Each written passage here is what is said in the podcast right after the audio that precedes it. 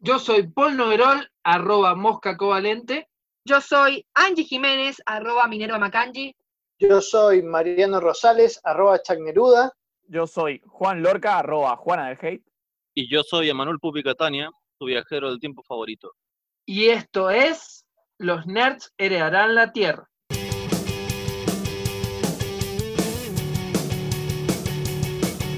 Después del tercer impacto, cuando no quede nada en pie, seremos el mismo ser, eso lo acabo de entender. La ciencia será ficción y la ficción será la ciencia. Las leyes de la robótica gobernarán tu existencia. Inadaptados del mundo entero cantan su himno por primera vez. Verás ejércitos de inhaladores agitándose al amanecer.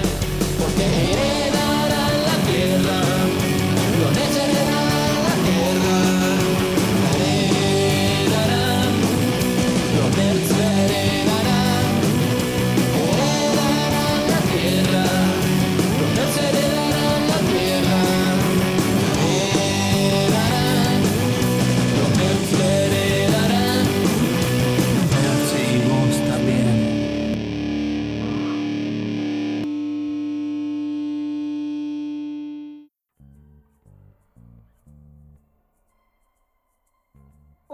todos. Yo soy Madame Macangi y hoy voy a introducirles en el fascinante mundo de las energías cósmicas. ¿Te has preguntado alguna vez por qué tu videojuego preferido es uno en el que eres humillado y golpeado y apaleado hasta las lágrimas? ¿O por qué tiendes a amar aquello que todos los demás odian? Pues la respuesta puede estar en el cosmos. Por ejemplo, observemos a Aries, el primer signo del zodíaco. Aries puede ser impulsivo, activo, emprendedor. Es un iniciador compulsivo de novelas. Su lista de pendientes es un amasijo de libros que es muy probable que haya olvidado. Puede tener roces con otros signos, por ejemplo, con Capricornio, que considera que el hecho de que Aries nunca señale las hojas en las que dejó de leer es un completo y aberrante crimen.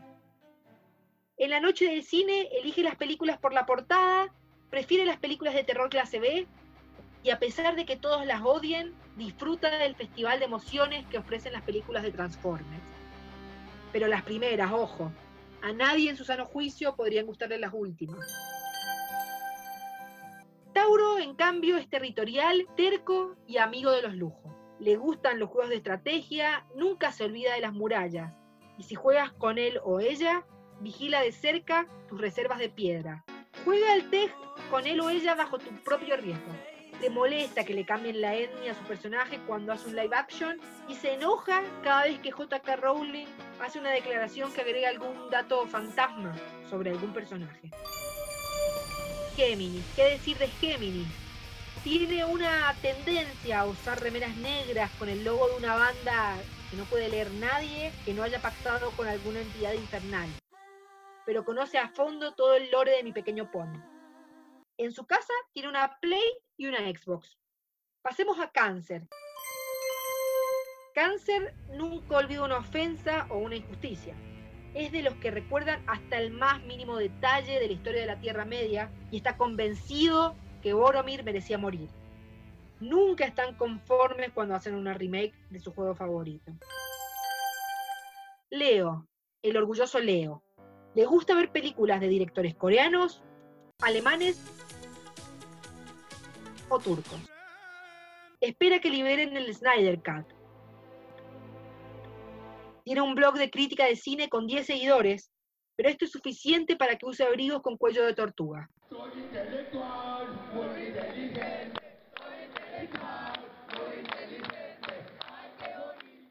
Está convencidísimo de que entendió el final de Evangelion, pero nunca tiene ganas o paciencia para explicarlo. Ay, el sensible Virgo.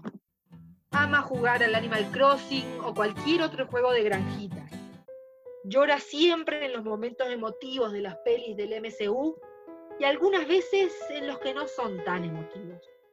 Todavía no supera la muerte del Maes Hughes de Full Metal Alchemist y considera que La tumba de las luciérnagas es una peli medio de mierda, pero interiormente la adora.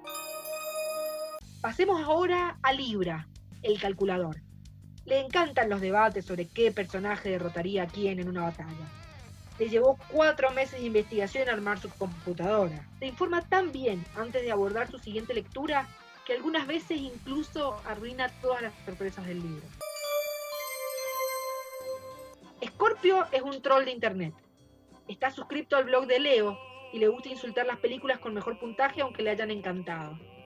Se pasa tardes enteras jugando al LOL o a cualquier otro MOBA. En estos y en cualquier otro juego es alguien que vas a querer tener en tu equipo, porque a pesar de la toxicidad es un jugador sobresaliente. Juega D&D y casi siempre se crea paladines de la venganza.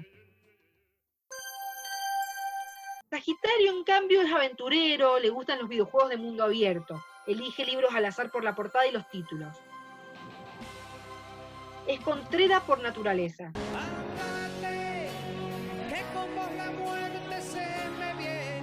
Le gustó el episodio 8 de Star Wars, el final de Game of Thrones y la pizza con piña. Capricornio, nuestro siguiente signo, es estable. Es un poco depre y le gusta ver animes oscuros con mucha violencia.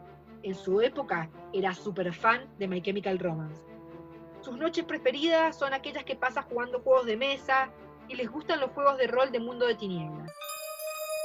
Acuario, en cambio, le gusta jugar al Minecraft en modo creativo. Le gusta modear juegos y necesitas por lo menos 10 niveles de memero para entender lo que comparte. Suele jugar de support cada vez que puede en todos los juegos. Finalmente nos queda Pisces, el soñador. pero no puedo cambiar. Siempre he sido un soñador. Le gusta leer las obras de Philip K. Dick. Estudió una carrera artística. Todavía no se da cuenta de que para él o ella el mejor sentimiento después de terminar de ver una película es el de la completa desorientación. Recuerda con amor la escena de los elefantes de Dumbo y se vio todas las pelis de David Lynch. Bueno, esto ha sido todo. Espero que le hayan servido y recuerden, si les va mal, no tiene que ver con sus pésimas decisiones de vida. Échenle la culpa a los astros. Hoy presentamos el día que los nerds heredaron la luna en Virgo.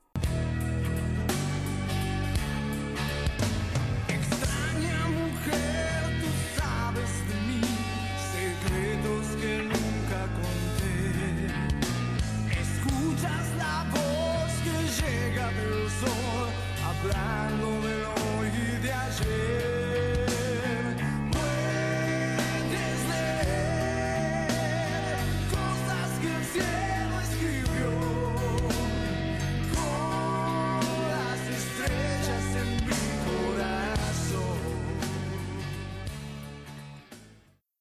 a todo el mundo, bienvenidos a otro episodio de Los Nerds Heredarán la Tierra. Lo que nos toca, ¿no se escucha nada? Empezamos, empezamos para la mierda. Para Paul, Paul, para. ¿Qué? No. Hola a todo el mundo, este es otro episodio de Los Nerds Heredarán la Tierra. Lo que nos toca hablar, lo que hemos decidido hablar esta vez, es acerca de la astrología. La astrología está súper de moda en este momento. Ya hace un par de años que volvió a estar en escena, volvió a ser popular incluso ha tenido un cambio de estatus, creo yo, que ahora, en los últimos años, ya no da vergüenza hablar de astrología, como pasaba antes, pero esto genera un cisma, si se quiere, porque terminan habiendo posiciones muy divididas.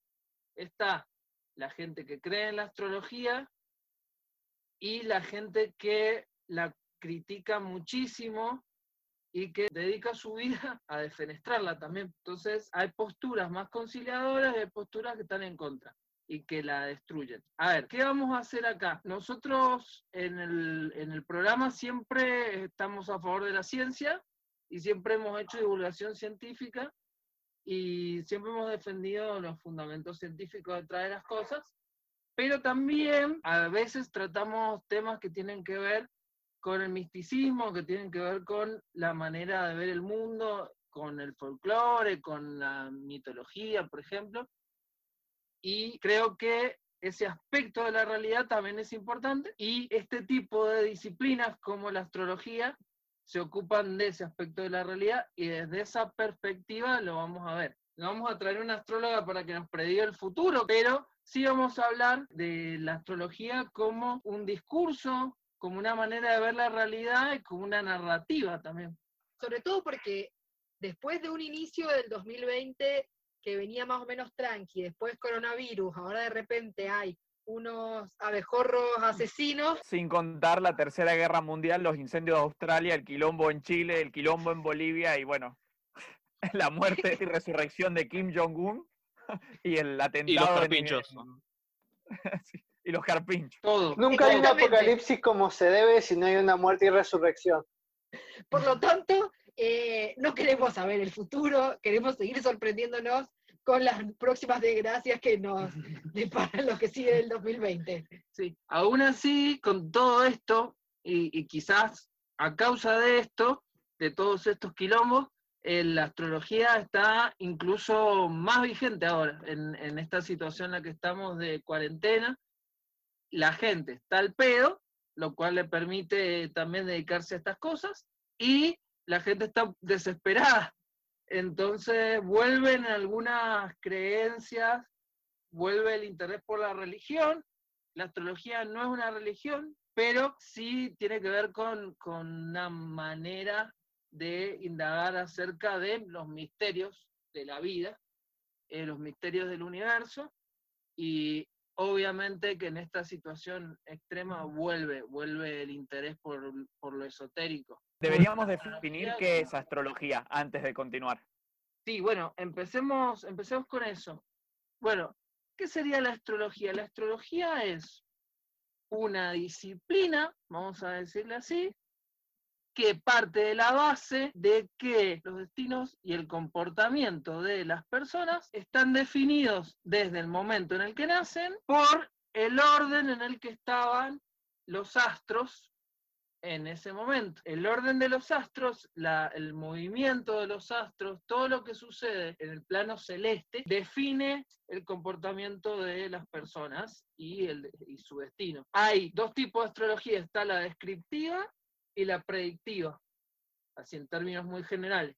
La descriptiva describe cómo son las personas, cómo actúan, cómo se relacionan en base a esa configuración astral y la predictiva te dice eh, qué es lo que va a pasar, te predice el futuro en base a, a lo mismo. Por eso siempre se la relaciona tanto a la adivinación. Claro, y bueno, eso nos lleva a la raíz, a la base de, la astrología, que más que base en realidad en un primer momento eran la misma cosa, que es la astrología y la astronomía. La astrología y la astronomía en, un- en una primera instancia son muy parecidas. La astrología surge cuando las antiguas civilizaciones, como los babilonios, por ejemplo, miraban al cielo y trataban de hacer mapas del cielo para entender cómo esos astros, esa configuración y el movimiento de los astros y de todos los cuerpos celestes influía sobre la humanidad, sobre las personas. Ellos entendían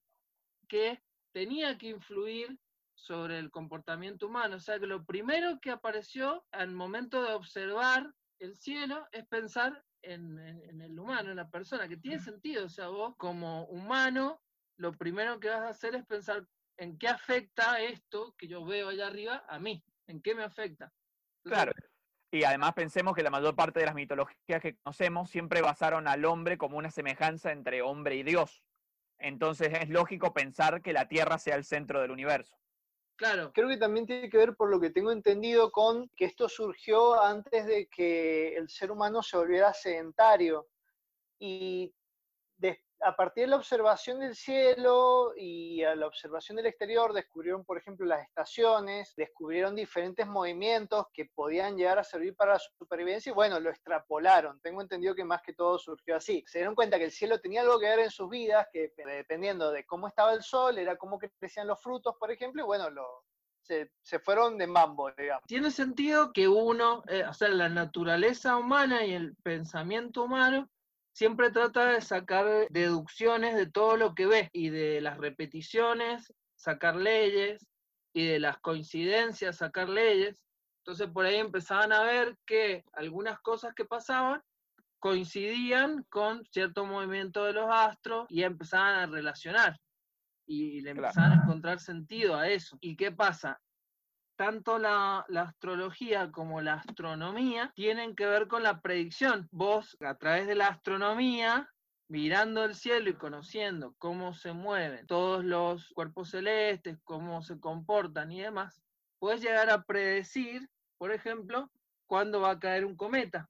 Es una predicción. Entonces, si vos podés predecir eso, estas antiguas civilizaciones pensaban, ¿por qué no voy a poder predecir qué es lo que me va a pasar? O, cómo voy a reaccionar según cómo nací, por ej- eh, en el momento en el que nací, cómo no voy a saber, cómo eso no va a marcar mi destino, si yo medio que puedo predecir qué es lo que va a suceder. En un primer momento vamos a diferenciar bien clara eh, lo que es la astronomía de la astrología. La astrología es lo que acabo de explicar, y la astronomía es el estudio científico, utilizando el método científico, de los cuerpos celestes. La astrología no utiliza el método científico, primero porque cuando surgió no existía, y segundo porque es incompatible, porque no, no, hay, una, no hay pruebas, ninguna evidencia de que, de que eso sea así. Hay muchos astrónomos importantes, famosos, que eran astrólogos al mismo tiempo, o sea, en realidad no había ninguna diferencia.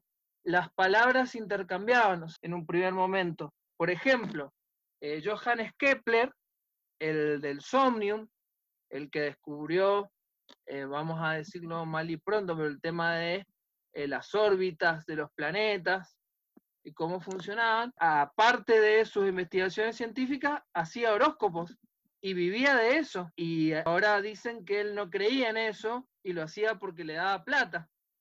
Pero la verdad es que por ahí le tenía más éxito haciendo eso que a través de sus investigaciones. Y hasta cierto punto se creía en la astrología como algo, como algo real y, el tipo le iba bien y mientras tanto iba, iba investigando, pero no estaba diferenciado. Incluso Galileo se dedicaba a la astrología. Es que se separaron bastante después, digamos, cuando la astrología se volvió muy fáctica, digamos, muy, eh, muy atada a lo que es las matemáticas y los cálculos y las, lo probable, digamos, lo, que es probable, demostrable, mejor dicho. La astronomía, estás di- diciendo. La astronomía, perdón, sí. Mira, sí, sí. ellos ya desde Este, el principio, perdón, desde el principio había una diferencia que dentro de la misma astrología tenía dos clasificaciones. Una era la astrología naturalis, que era la observación del cielo, que es lo que después fue la astronomía, y, y, eh, la otra era la astrología supersticioso, que le decían, que es la adivinación. Y estaban Ah, las dos, eran como dos ramos. O sea que ya se estaban separando desde el principio. Claro, en un momento se separaba, pero era como decir, bueno, son dos especializaciones. No como que una cosa es verdadera y otra falsa, sino es como, bueno, eh, te puedes Claro. especializar en estas dos cosas. Para darlo a entender, si en la antigüedad hubiera sido una facultad de astros, hubieras tenido estas dos materias. Claro, claro, ex- exactamente. A mí me parece muy graciosa la diferenciación, porque una es como el movimiento de las estrellas y el otro es por qué a partir de eso mi leche se pasó, o sea, eh, o mi cabra nació con dos cabezas. Ya desde que empezó el concepto de ciencia moderna, que es en el siglo XVII más o menos, ahí ya se, ya se empieza a separar y el concepto de pseudociencia es bastante viejo también. A partir de Francis Bacon, que es el filósofo inglés que empieza con el- la, la teoría acerca de la ciencia, acerca de qué es ciencia y qué no, Hacen hacer la epistemología. Claro, ahí empieza a delimitar la idea básica de, de lo que es ciencia y empieza a hacer separación y quedan afuera algunas cosas como por ejemplo la alquimia, que también se consideraba como un saber válido. De todas maneras, si bien él empezó con esto, la sociedad no empezó a ser científica totalmente hasta ya el siglo XIX. En el siglo XVI empieza esto y en el siglo XVIII, en el Oxford English Dictionary aparece por primera vez el término pseudociencia y lo usan para referirse a la alquimia. Así que desde ese momento como que empieza, pero siempre lo que es ciencia y lo que no está en total disputa y está todo el tiempo, o sea, se va como reacomodando. Reformulando. Muchas de estas pseudociencias, en el momento en el que aparece el método científico ya delimitado y ya definido, se transforman o mutan o, a- o, digamos, dan origen a una disciplina científica. Por ejemplo, la alquimia es la base de eh, lo que es la química después. La astrología es la base de la astronomía. Y así se puede hacer, una vez que aparece el método científico, se empieza a delimitar más. La frenología, por ejemplo, podés ahora hablar quizás de las neurociencias. Como que mm, una vez que aparece el método científico, ya está como más claro qué es lo que es ciencia y qué es lo que, lo que no. Nuestra sociedad actual y a partir del, del siglo XIX, parte de esta perspectiva racionalista cree en la ciencia como el camino y una manera válida de proceder y de organizar la sociedad y la realidad. Ese pensamiento es el que determina todo y a partir de eso definimos qué es lo válido y qué es lo que no es válido. Si algo se puede comprobar es válido, si sigue el método científico y si no, no no deja de ser de todas maneras una filosofía y una manera de ver el mundo y de concebir la realidad. Es también una escuela de pensamiento. Por eso, lo que a veces pasa con estas cosas, y por eso ah, tratamos por ahí de ser cuidadosos con este programa, es que termina viendo una perspectiva súper eh, cientificista que reniega de cualquier tipo de pensamiento o de forma de conocimiento alternativa que no se podría comprobar totalmente en base a el método científico, pero produce algo en la gente, tiene realmente un, un efecto o hay una narrativa, hay una manera de ver la realidad a partir de eso.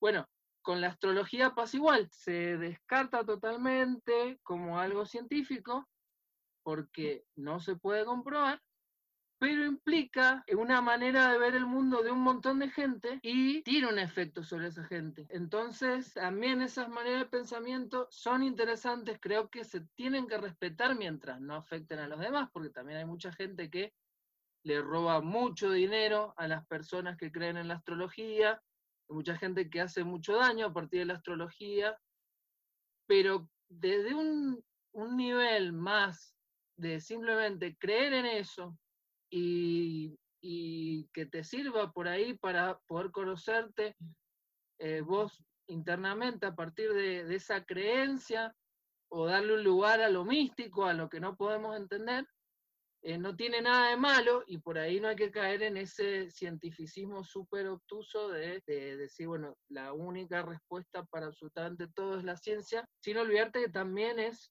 es un pensamiento, es una escuela de pensamiento eso, y bueno, nunca sabemos realmente qué va a pasar. Puede de pronto cambiar y quedar en, la historia, que bueno, en ese momento de la historia, en, durante esos siglos, se creía como la ciencia como la única respuesta, y después vaya a saber qué surge. Siempre hay que tener esa, esa sospecha. Sí, yo quería poner el ejemplo de que siempre hay que tener en cuenta que solamente tenemos 2000 años de historia y eso significa que hay muchas cosas que pueden llegar a existir y que nosotros todavía no hemos podido medir, no se han investigado. Creo que la ciencia también está en pañales y sería demasiado mezquino cerrar nuestro pensamiento a que solo existe aquello que hasta ahora la ciencia ha comprobado, en mi opinión. Yo creo que es importante, y bueno, nosotros desde las humanidades y de, desde disciplinas más cercanas a lo que es la filosofía, siempre tenemos que meter ese manto de sospecha, que no significa creer cualquier idiotez que dice cualquier persona, cualquier astrólogo en cualquier lado, pero simplemente considerar eso. No puedes tener tanta prepotencia como científico de, de definir todo en base a eso. Bueno, Paul, vamos entonces a escuchar un tema para terminar este bloque. Sí, vamos a escuchar una canción de un artista que ha sido muy influenciado por la astrología, estéticamente y quizá un poco en las letras, que es Gustavo Cerati y sobre todo su disco Fuerza Natural, y vamos a escuchar justamente la canción que le da título a ese disco.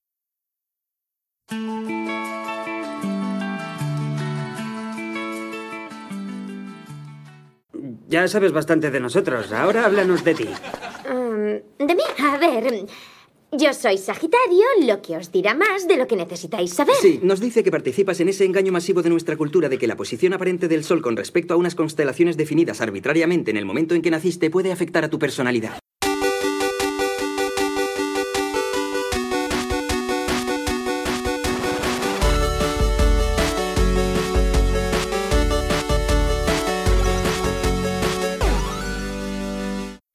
Bloque de los nerds heredarán la Tierra. Estamos hablando de astrología. Se preguntarán por qué, porque estos nerds están hablando de astrología.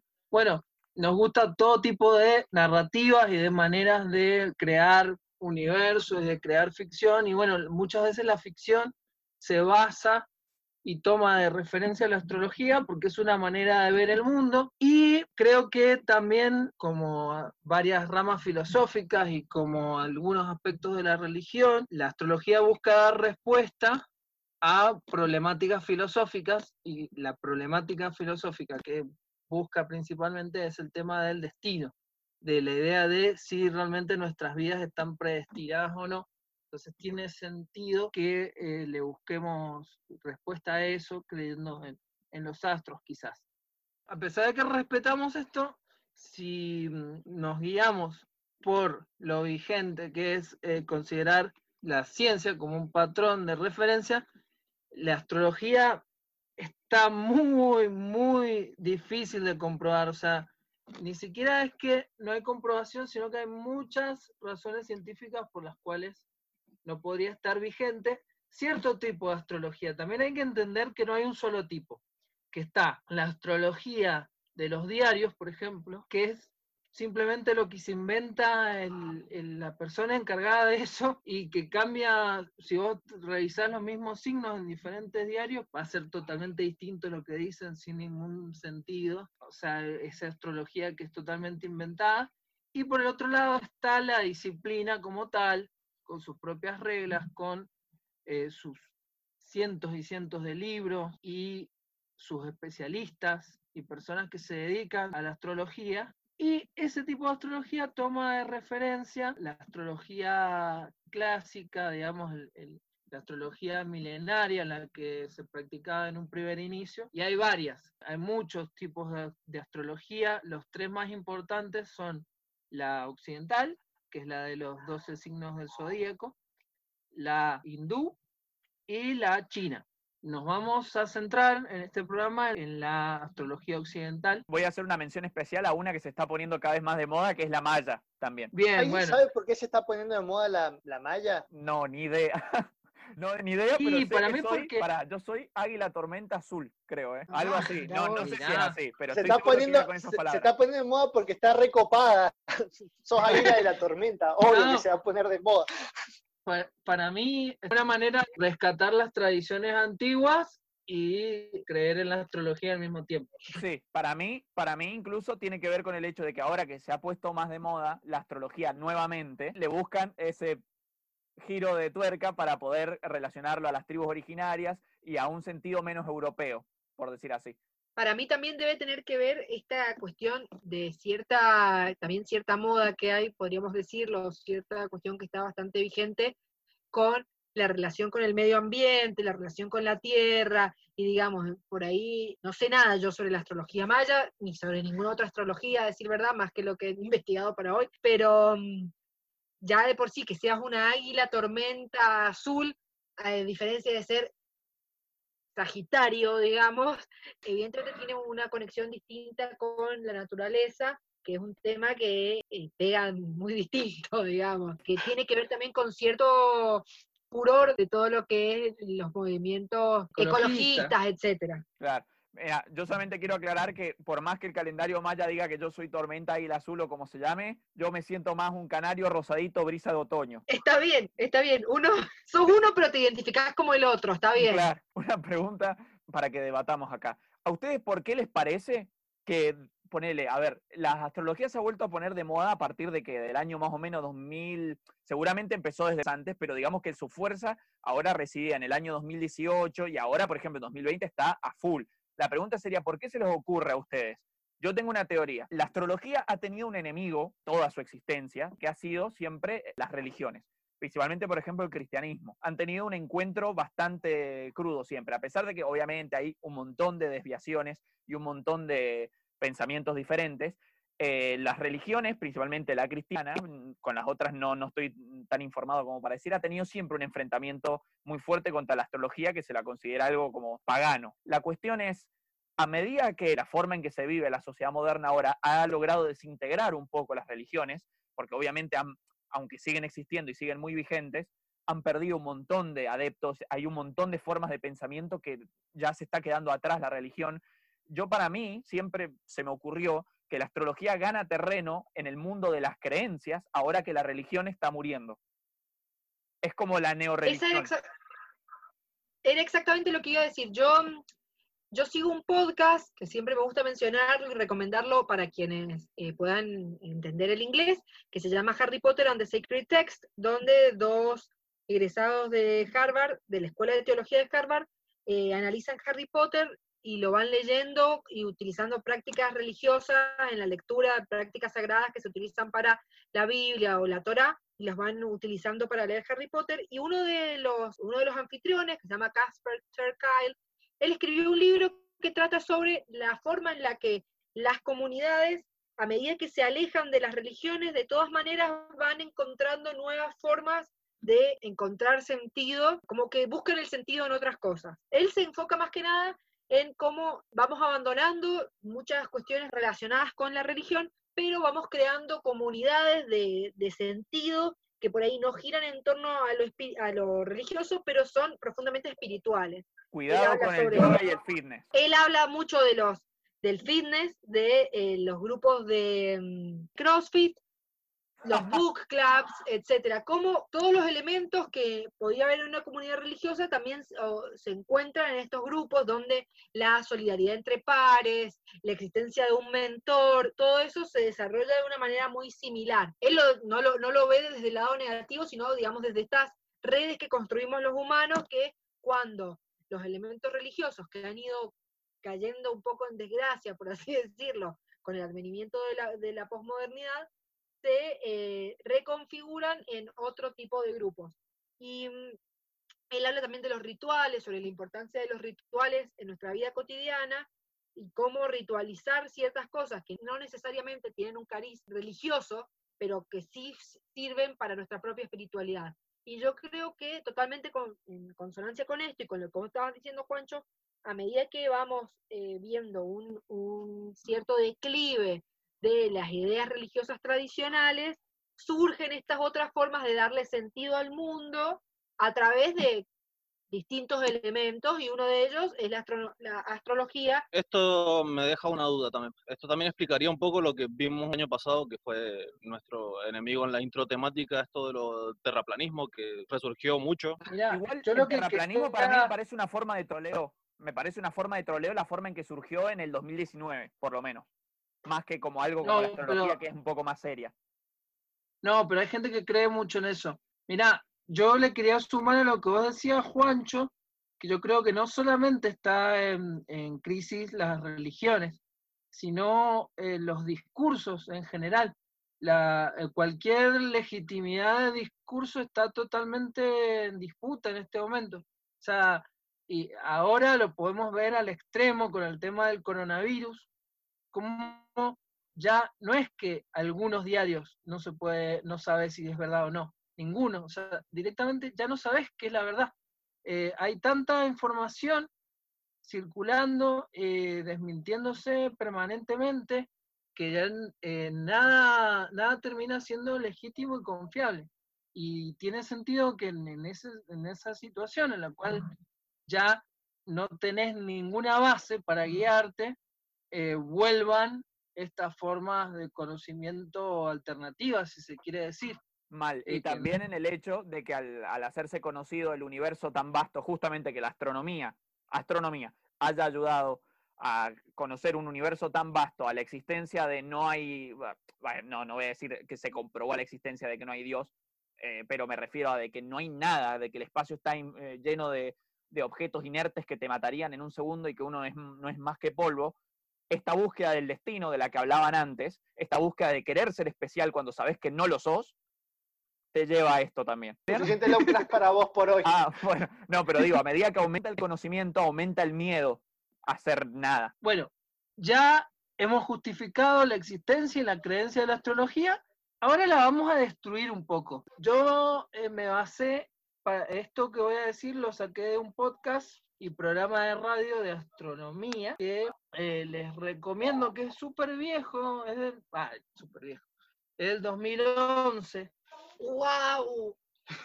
pero Súper antiguo. es del 2011, se llama Hace 10 Obsesión por el cielo y les recomiendo que Literal. Bueno, justamente hablan de esto y dan algunas razones científicas por las cuales la astrología se puede falsear, se podría ¿Cuán- decir que no. ¿Cuántas razones dan, Paul? Eh, mirá, yo en realidad dan varias, yo, yo tomé cuatro.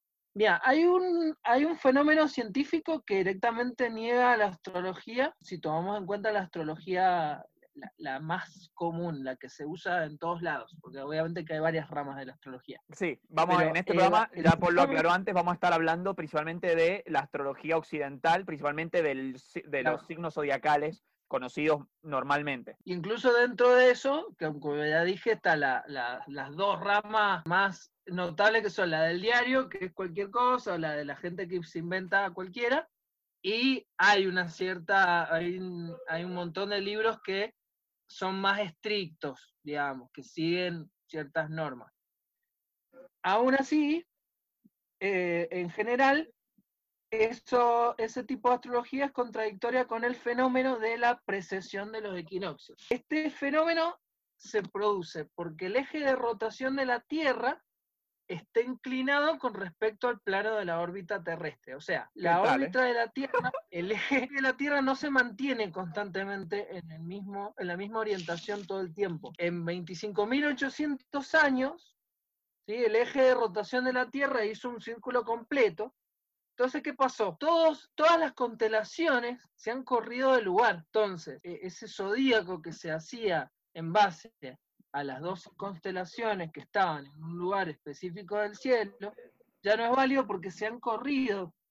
¿sí? Se, corri- se corrieron todos esos signos. Y además está esto que es bastante conocido, que seguramente lo han, visto en varios lados, que el zodíaco, eh, el que conocemos, el occidental, eh, había dividido el cielo en 12 partes, en 12 partes iguales, en base a 12 constelaciones, que son las que podían identificar, pero en realidad hay 13 constelaciones. Y está la, la llamada Ofiu- Ofiuco, justamente cuando se, se corroboró, se, se confirmó que existía esa constelación, se puso también en, en crisis la astrología, porque justamente hay algunas ramas de la astrología que han decidido incorporar el nuevo Sí, signo. Es cierto, eso iba a decir yo. Iba a decir que hay algunas ramas de la astrología que decidieron incorporar a Ofiuco. Claro, así también hay ramas de la astrología, la astrología hindú toma en cuenta el fenómeno este de la precesión de los equinoccios. Entonces, si bien eh, vos en la astrología occidental seguís siendo, por ejemplo, Capricornio, si, si vos nacés en enero, porque en enero estaba esa constelación, por ejemplo, eh, a- y ahora está otra, porque se corrió todo, eh, por ejemplo, en la, en la astrología hindú te cambia el signo, ya no es el mismo. Ah, mirá. Y en otras astrologías ta- también pasa distinto, porque toman en cuenta esto. Otra, otra cuestión que sigue siendo antigua de la astrología occidental es el tema, más temprano dijimos, el tema, lo dijiste vos, Juancho, el tema de geocentrismo, o sea, la astrología geocéntrica considera que la, la Tierra es el centro del universo, incluso la manera en la que está, en la que están armados los mapas astrales y demás, eh, toman en cuenta eso, que bueno, se ha demostrado que, que no es así, entonces directamente ya te echaría por tierra cualquier cuestión astrológica. Y también otra cosa, que la astrología di- de- divide el cielo en 12 partes iguales, en base a esas constelaciones, pero las constelaciones no tienen el mismo tamaño, tienen diferentes tamaños. Entonces, eh, debería ser, por ejemplo, deberían haber signos, digamos, vos sos de tal signo en un periodo de tiempo más largo y en otro en un periodo de tiempo mucho más corto. Tendría que ser como se piensa que tenés más o menos el mismo periodo de tiempo, porque Claro, dividieron en ponele los 12. Capricornios eh, heredarán la Tierra. Claro, lo- por ejemplo, un cap- no sé cómo serás, porque no lo tengo bien claro, pero te puede quedar un Capricornio cortísimo, un Sagitario larguísimo. Hay astrologías más complejas y seguramente deben haber astrologías que tomen en cuenta. Bien. Esas son las razones por las cuales eh, es incompatible con la ciencia. Seguramente hay astrólogos que se dedican a adaptar la astrología a esto, porque se puede, de todas maneras, tratar de darle más sustento y, y- y seguir creyendo, porque sigue la, creyen- la creencia sigue siendo la misma, el, el cielo define nuestro comportamiento y vemos después cómo, y lo vamos cambiando. Ahora, Mariano, traeros más ciencia, más ciencia, por favor. Bien, más ciencia, porque yo en realidad esta vez he traído algo totalmente, totalmente lúdico. O sea, yo he estado averiguando sobre los signos zodiacales de diferentes personajes de la ficción. Y bueno, Bien, he encontrado cosas interesantes. En realidad también me di cuenta, investigando un poco sobre esto, que hay muchos consejos para escritores de crear sus personajes basándose en signos zodiacales. ¿Por qué? Porque tiene sentido, porque ya tenés como una especie de estereotipo de personaje armado. A partir Claro. de eso, combinás, alterás algunos rasgos y ya tenés un personaje prehecho, por así decir.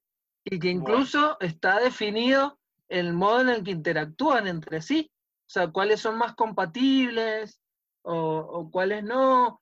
Entonces, directamente te- tenés toda una sitcom armada solamente en el, en el zodiaco. Algo interesante es que eh, hay mucho de los signos zodiacales que tiene que ver con el fanon, que es una palabra bastante interesante porque es una mezcla entre lo que sería canon y lo que hacen los fans.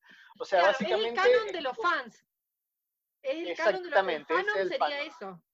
averiguame qué, qué día nació y yo te digo, por ejemplo, en Harry Potter, Ha- Harry, Ginny y Neville son los tres de Leo.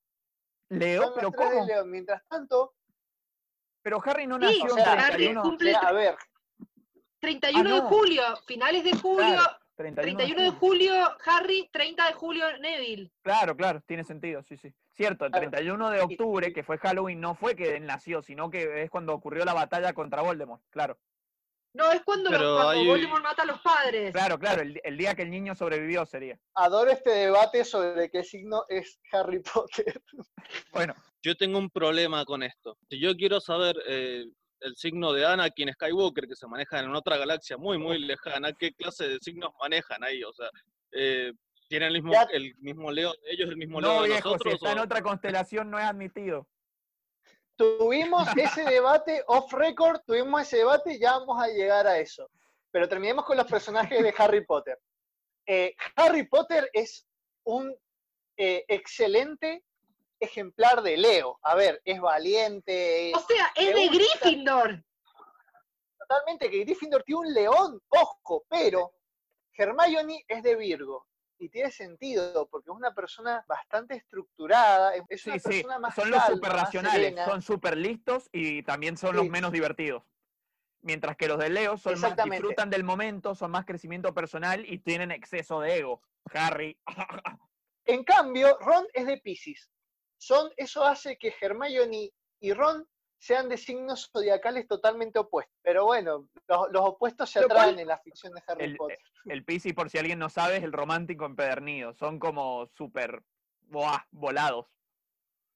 No es el Sí, caso. son, eh, No, eh, justamente el Piscis es un personaje, son, perdón, un signo al que se lo considera como per- de personas muy voladas, traídas, mientras que Virgo son personas súper racionales, como bien decía Mariano, o- totalmente opuestos, totalmente opuestos. Aunque también Piscis es más divertido que Virgo, que se la considera un embole total. y en cambio, ¿saben qué otro personaje es bastante coherente con su signo zodiacal? Severus Snape, que es de Uh. Capricornio. El signo más edgy de todos los signos zodiacales. Mirá, Son los más depresivos, son los más estables. Voldemort también es Capricornio, porque nació el 31 de diciembre. Y bueno, son los más conservadores, Capricornio. Capricornio son como, a ¿Saben ver, quién más es Capricornio? la mamá de Carrie. No, no sé. Paul. Yo soy Capricornio. Pero Paul no es nada conservador. Paul es Capricornio. Excepto, es obstinado con algunas Bueno, cosas, pero no es conservador. Pero soy obstinado y soy medio depresivo y negativo, así que puede ser, puede ser. Bueno, también son muy serios, no necesariamente para mal. Sí, Son los, son los más estables y más tranquilos y eso hace que también sean como un poco bajos. O sea, como que calmados. medio depre. Hay una cosa, el- la astrología posta, digamos, es un poco más compleja que solamente guiarte por el signo solar. Entonces hay un montón de, de otros aspectos. Ah, no, un montón. Hay como dos o tres, o sea, cuál es tu ascendente, cuál es tu sol, Tu- cuál es tu luna, Tu luna. y después hay otras pequeñas relaciones entre eso. Claro, Eh, se entonces, construyen cosas. Seguramente si te... Claro. Paul quiere justificar que él no es un conservador depresivo. Lo siento, no, Paul. pero es que es. Capricornio es lo que te toca. Es que es verdad, ahora mucho se habla de eso. Vos no solamente decís tu signo, te dicen, ah, va, sos signo, ¿tenés idea de cuál es tu ascendente? Porque la idea es que con el ascendente, la luna y el sol, vos formás algo. Por ejemplo, eh, el- el- ahí entre la información que he estado buscando decían que, por ejemplo, la película 300, escuchen esto, la película 300 es una conjunción de signos por cuándo fue filmada, por quiénes fue filmada y todo, que da características Marte. Justamente una película violenta, muy guerrera, muy hecha de, de oh, puñetazos y quilombo así, así que bueno, parece que hasta las películas tienen signos a su manera. Pero no importa, ya, ya vamos Bueno, a llegar ahí. Marian, contanos de otros, otros eh, personajes. Bien, por ejemplo, estábamos hablando sobre qué pasa si es un ser que nació en otro mundo. Afortunadamente para nosotros, eh, la Tierra Media se rige con el mismo calendario, así que Frodo, por ejemplo, sería de Aries. Total. Y es totalmente Aries, Eh, totalmente Aries. Los Aries, los Aries son como no súper avanzadores, como que aceptan todo lo que les dan, empiezan un montón de proyectos, no necesariamente los terminan, y siempre, o sea, si viene un mago y te ofrece O sea, una que lo lleva al monte del destino, vos vas. sí, sí, ellos dicen que sí. Son, son el coraje Claro. también. Che, habría que ver de qué es Sam, de qué signo es Sam. Sam, Habría que buscarlo. Si, si buscan la fecha de nacimiento, total. nos fijamos. Eh, otro personaje de Aries es Goku. Goku también es de Aries. Nació el 17 bueno, es un de abril. shonen. Es un shonen, no hay con qué Tiene todo el sentido del mundo igual. Spider-Man, eh, Peter Parker, el del MCU, nació el 10 de agosto. Eso lo pondría en el signo de Leo. También tiene mucho sentido. Leo es un gran signo para crear protagonistas. Y no lo digo solamente porque sea de Leo. ¡Ah, qué casualidad! Ahí está Sam, 6 de abril del 2980. El 6 de abril. Alguien También sería de Aries. Porque Aries Aries. es del 21 de marzo al 19 de abril, sí. Sí. Alguien que se va hasta el Monte del Destino tiene que ser de Aries, no cualquiera Bueno, te va. Mabel de Gravity Falls, que me lo pidió Angie, ¿se pueden, pueden imaginarse qué signo es? O, o se los digo. A ver. Es que no, no, no- mm, Pará, ya pará. no recuerdo todas las características, pero Tauro. bueno, obviamente es el mejor signo Cáncer. porque por eso diría cáncer, que es el mío. No, es de Virgo. Virgo, bueno, era la, era la segunda opción, ok, ok. Se, se considera que los de Virgo son muy sensibles también, así que por ese lado tiene algo de sentido. Pero bueno. Ah, bueno, puede ser. De todos los personajes que estuvimos hablando sobre buscar su fecha de nacimiento para saber de qué signo son, el único que no me, no me entra para nada es que el 19 de febrero nace Batman, o sea, nace Bruno Díaz, es, es su identidad secreta, es de Pisces, por lo tanto. Bueno, pero pará, pará, pará, porque habría que ver, habría que ver qué día se convierte en Batman. Ese es el signo de Bruno Díaz, de Bruce Wayne, que es una persona distinta. Igual, escuchen, yo, Yo, de perdón. Pisces tengo anotado lo siguiente. Tengo de Pisces, igual es el signo de las personas que tienen entrega total hacia una causa, el sacrificio, el amor empedernido hacia los demás y los extremos, por sobre todo. Son personas que no van por el medio, no es gris, buscan una cosa o la otra. En este Bueno. caso, Batman y su fe en la justicia total. me quedó algo que quería decir, que mm, estábamos hablando de los Virgo más recién con, con lo de Mabel, y yo pensaba que ¿saben quién más es de Virgo? Si Mabel es de Virgo, Dipper de Gravity Falls también es de Virgo, porque son mellizos. O sea, y él es más, como más estructurado, tiene una personalidad un poco más científica, por así decirlo, frente a Mabel debe haber tenido el ascendente en Urano. Nada, qué sé yo, Angie, estoy flasheando. Esperen, porque Dipper tiene en la frente eh, un dibujo que es la osa mayor, que en inglés la constelación de la Osa Mayor se llama Dipper. Y él en la frente tiene como una cicatriz que es con la forma de la constelación. Ese tenía era su ascendente, era ascendente en Osa Mayor. Una persona que también es de Capricornio es eh, Sherlock Holmes. Apa, Sherlock Holmes también es de Capricornio. Que no, eh, Capricornio no es un signo conocido especialmente por sus habilidades detectivescas, pero son perseverantes y tienen eh, una, pueden trabajar incansablemente. Y eso entraría un poco en, en Sherlock Holmes, en lo que sería el personaje de Sherlock Holmes. ¿Qué otro personaje les gustaría que averiguáramos la fecha? pero para, vamos a otro tipo de personajes. Vamos, intentemos con villanos. Capricornio es un buen signo para los villanos. Voldemort y Snape son de Capricornio. No, pero Sí, Snape es discutible, si, o sea, para mí es un villano y lo odio, pero hay gente que discutiría que es un villano. Sí. eh, Bueno, no, no entremos en eso porque se pudre todo. claro. No, no, ahí voy a las piñas, chicos. Claro, claro. Che, yo Eh, quiero vamos uno. con- A ver. Yo, yo tengo Shrek. ¿De qué signo es? Uh, Uy, habría que averiguar su fecha de nacimiento. 24 de diciembre. No, pero acá me dice que esa es la fecha que Fiona fue encerrada en la, en la Sí, torre. pero acá lo que, lo que dice Reddit es que en el musical de Shrek, que es considerado canon, Shrek es enviado lejos en el día de su cumpleaños y Fiona es encerrada en la torre en, en Nochebuena. Ambas cosas ocurren el mismo día, por lo tanto el cumpleaños de Shrek es el 24 de diciembre. Gracias Reddit. Gracias, Gracias, Reddit. Shrek sería de Capricornio, tiene todo el sentido del mundo. Che, yo, hice el musical. Yo hice el musical de Shrek y en la canción dice eso. En la canción dice que en el, el día Pero- del cumpleaños. y Paul, ¿por qué no nos lo dijiste? No me acordaba. Estamos buscando la fecha de nacimiento de Shrek y es, es de Capricornio, Shrek. Literalmente Paul era Shrek en ese, en ese musical, no entiendo cómo no te acordabas, esa canción la cantaste vos. A ver, a ver. ¿Algún otro personaje? Acá encontré un personaje de ficción de cáncer, Dr. Watson. A ver. Eh, aguante. Bien Y ahí. Estoy pensando que es gracioso que Sherlock es de Capricornio y Watson es de cáncer, como Paul y yo que somos de Capricornio y de cáncer. Ay, Dios mío, son totalmente compatibles como Watson Loco, y es muy Sherlock. flashero, es Son muy los flashero máximos igual que sea de cáncer. Es muy flashero, perdón, que sea de cáncer, considerando lo, lo que yo he encontrado sobre el signo cáncer. Dice que el signo de los, de los cáncer son ultra sentimentales, se sienten muy identificados con todo lo que no es ellos mismos, o sea que buscan un, constante objetivo en la vida que resuelva sus problemas.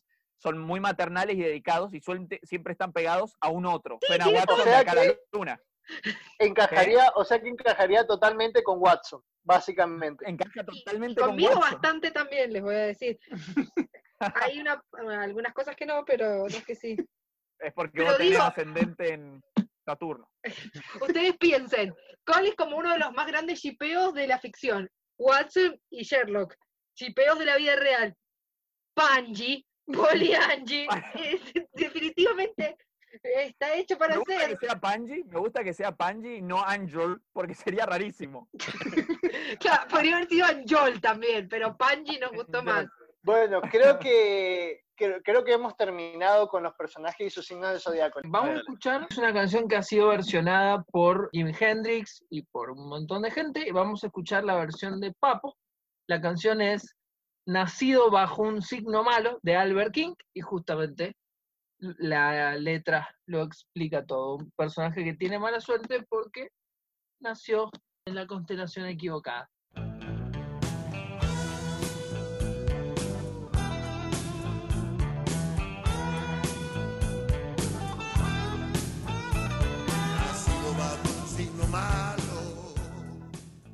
¿De qué signo sos, Tana?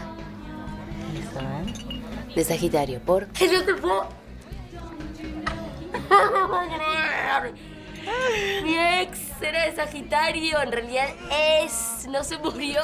Y tengo dos muy, muy amigas, Gachi y Pachi, las dos de Sagitario, Tana, no lo puedo creer, no lo puedo creer. No lo puedo creer. No te lo puedo creer. Qué increíble. Sos vos, tu ex y tus dos amigas gachipachi son todos de Sagitario. Claro. Sí. Que es increíble. Pero no se puede creer. ¿Escuchaste, amor, lo que está contando? Ella, Gachi y Pachi. Y Laura y todos, el, el ex novio. Lorena. Lorena, todos de Sagitario. Es, es impresionante porque es mucha coincidencia. Parece una boludez, pero es una coincidencia total. Y acá seguro que también debe haber gente. ¡Ey! Che. Disculpen, eh, chicos. Bajen la música. Bajen la música. ¿Hay alguno de Sagitario acá? Para un poco, amor, no pasa nada. Estoy preguntando, no pasa nada. ¿Cuál es el problema? ¿Vos sos de Sagitario? Ya, increíble, ya está pasando.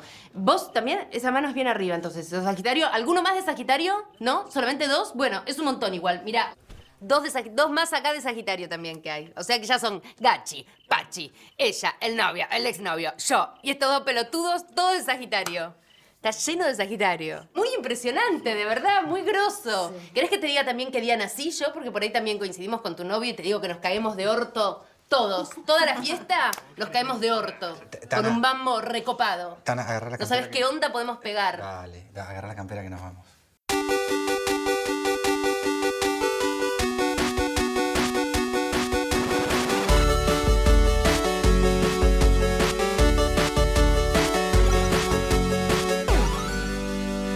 Bienvenidos al tercer bloque de los Nerds serán la Tierra, acá en el tema de la astrología. Y bueno, ahora eh, llega la parte de hablar sobre cine. La pregunta sería, ¿qué tendrán que ver, qué tendrán que ver la astrología con el cine? La verdad, chicos, les voy contando desde ya que ha sido de, lo- de los temas que hemos tocado uno de los más difíciles, creo, en cuanto a lo que he tenido de, para averiguar, principalmente por el hecho de que parece que es un tema muy poco tocado, o sea, me refiero de la astrología en sí misma, ha sido muy poco tocado en cine, pero por, ¿por qué? Bueno, la cuestión es, me puse a ver películas que han salido, que han tocado el tema de la astrología a lo largo del tiempo, el tema de la adivinación a lo largo del tiempo, y he terminado después de ver y leer un montón de artículos diferentes y ver qué se relaciona y la historia del cine con la historia de la astrología, y he tenido que ver, he resuelto en tres conclusiones que la verdad que son malísimas. Es que no hay otra manera de decirlo, son bastante obvias, creo yo. Este, pero bueno, mira, lado bueno, lo que les traigo por lo menos que les garantizo a los nerds que estén escuchando esto. Les garantizo lo siguiente, les voy a explicar qué relación tiene la astrología y el cine porque en internet está muy difícil de encontrar. Lo que segundo que les garantizo es, tengo una lista de películas que de verdad hablan de astrología, porque vos si buscas pelis que hablan del tema, te salen un montón de pelis que no hablan de astrología. Un montón de pelis donde se menciona, pero no tienen nada que ver. Entonces, creo que la lista que vamos a tener en este programa creo que es lo más completo es lo más completo que hemos en- encontrado en internet, por lo menos. Y a lo último les dejo, traigo una pequeña sorpresa para los nerds en general y para los que están acá presentes. En fin, algo más lúdico, por decir así.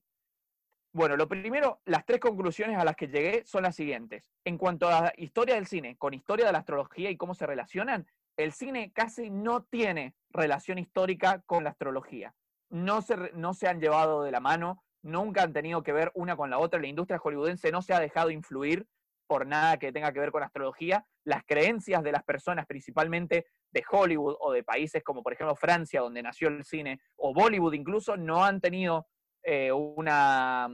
No, nunca les ha pasado algo en su historia que tenga que ver con la astrología. No tenemos ni siquiera un director que sea conocido por hacer cine de astrología específicamente o que siempre aborde el mismo tema. No tienen relación si ustedes, alguien llega a saber de algo o alguna excepción que yo no conozca, obviamente nos avisa, eh, déjanos escrito en las páginas, en nuestras redes sociales, nos encantaría saber. Yo no he encontrado. Segunda, segunda conclusión. El cine, especialmente en la adivinación, no entiende a la astrología como sí. Eso me lleva a la tercera conclusión de la cual quiero hablar en conjunto. El cine solo utiliza la astrología como estética, totalmente como estética. Las tramas no tocan la astrología a menos que sea un documental que hable del tema. Muy pocas veces se meten con la astrología y la profundizan en verdad. Casi siempre la utilizan como adivinación, como para películas catastróficas o películas de terror. Y cuando aparecen los signos zodiacales, siempre son por algo estético, tipo, porque un asesino mata según cierto tipo de signos, porque los dibujos de los signos zodiacales están buenos, o porque la armadura de Pegaso queda zarpada en Escorpio, qué sé yo. ¿Se entiende? Siempre por algo así. O sea, el cine no comprende la astrología, no la considera siquiera algo válido, la considera adivinación pura. Y dibujitos muy lindos. Esa es la, la conclusión a la que llega. Obviamente, repito, si alguien llega a saber de algo que no sea así, me avisa. En fin. Así que bueno, traigo una lista de películas que tratan sobre astrología. ¿Cómo lo he hecho? ¿Cómo lo he hecho? La he tenido que dividir en tres. Primero, películas donde la astrología es tema verdadero, o sea, es tema central, películas donde de verdad se habla de astrología. Segundo, películas donde se habla de astrología de manera profunda, pero no es el tema central. O sea, películas que tienen que ver con otra cosa, pero en algún momento de la peli se habla de astrología y se habla bien, se habla eh, con fundamentos, o por lo menos se habla de una manera coherente eh, dentro de lo que se puede en la astrología, claro, me entiendo. Este, mm, y tercero, películas que rozan el tema, pero por arriba, al punto que ya, ya hay, hay cosas acá que yo diría es un insulto a los que estudian astrología. Obviamente hay millones más, no voy a traer todas, son ejemplos de cada una, ¿no?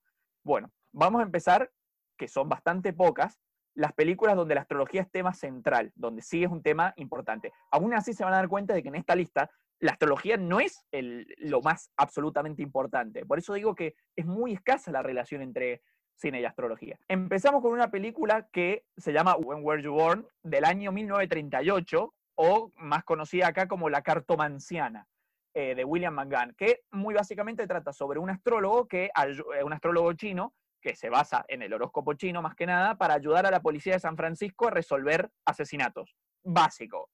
Creo que todos acá esperábamos, sin saber que la película existía, que existía una película que trataba el tema, seguro. Una que obviamente le voy a hacer mención, pero que también es bastante redundante, es Los Caballeros del Zodíaco, del 89, basado en el manga de Masami Kurumada. Los Caballeros del Zodíaco, eh, por si alguien no lo llega a conocer, voy a explicar nada más, es eh, una serie que se centra en un grupo de jóvenes guerreros denominados caballeros o santos, eh, cuyo protagonista principal es Seiya, uno de los guerreros, que luchan del lado de la diosa griega Atena para enfrentarse a las fuerzas del mal que amenazan con la Tierra. Y en la serie se toca mucho el tema de la astrología, cada uno de ellos representa una de las constelaciones diferentes, este, y bueno, y se habla mucho de las energías interiores eh, y de los temas eh, cosmológicos, por decir así. Quería hacer una observación nada más. Eh, se trata la astrología, obviamente, pero creo que en los caballeros zodíacos está súper mezclada con un montón de otras cosas más, o sea, con Miles, tal cual. es un sincretismo de religiones, mitologías. Mitología, sí, sí, tal cual. Perfecto, sí, sí, es, es así tal cual como lo dice Paul. Por eso digo, ven, hasta las cosas que más tratan de astrología no son totalmente astrología. Excepto, excepto, que es la que yo creo que mm, de todas las que traigo, mi favorita, lo que mejor encontré, porque me dieron unas ganas de verla tremendas, es una comedia de Gilbert Mouse del año 79 que se llama, escuchen esto, les va a encantar, es El pez que salvó Pittsburgh.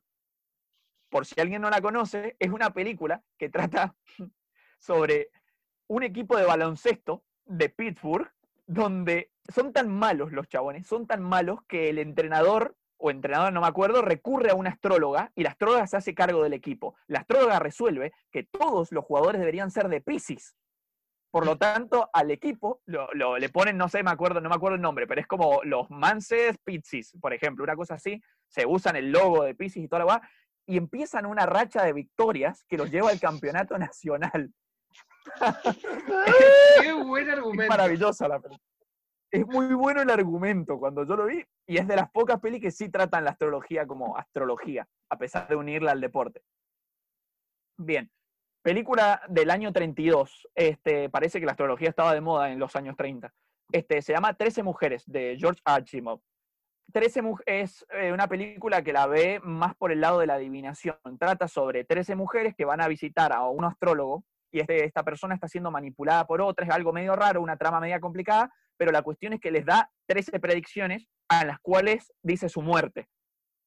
Y en realidad no es que sea así, sino que esta persona es un asesino que va a, a impulsar a conseguir que se cumplan esas predicciones y va matando a estas 13 mujeres. Como Bien, vemos, está muy una- utilizado relacionado a la muerte, el tema. Sí, sí, sí. Bien, una más. Esta película se llama Five Star Day, del 2010, es de Danny Boudey. Trata sobre un pibe que se llama Jake, que se levanta el día de su cumpleaños para leer su horóscopo, que le dice que va a tener un buen día. El chabón no lo tiene, tiene un día de mierda, y se, se vuelve re loco y le entra la gran into de Wild, y se va a viajar por el país buscando un signo para y tienen los mismos problemas respecto a sus predicciones.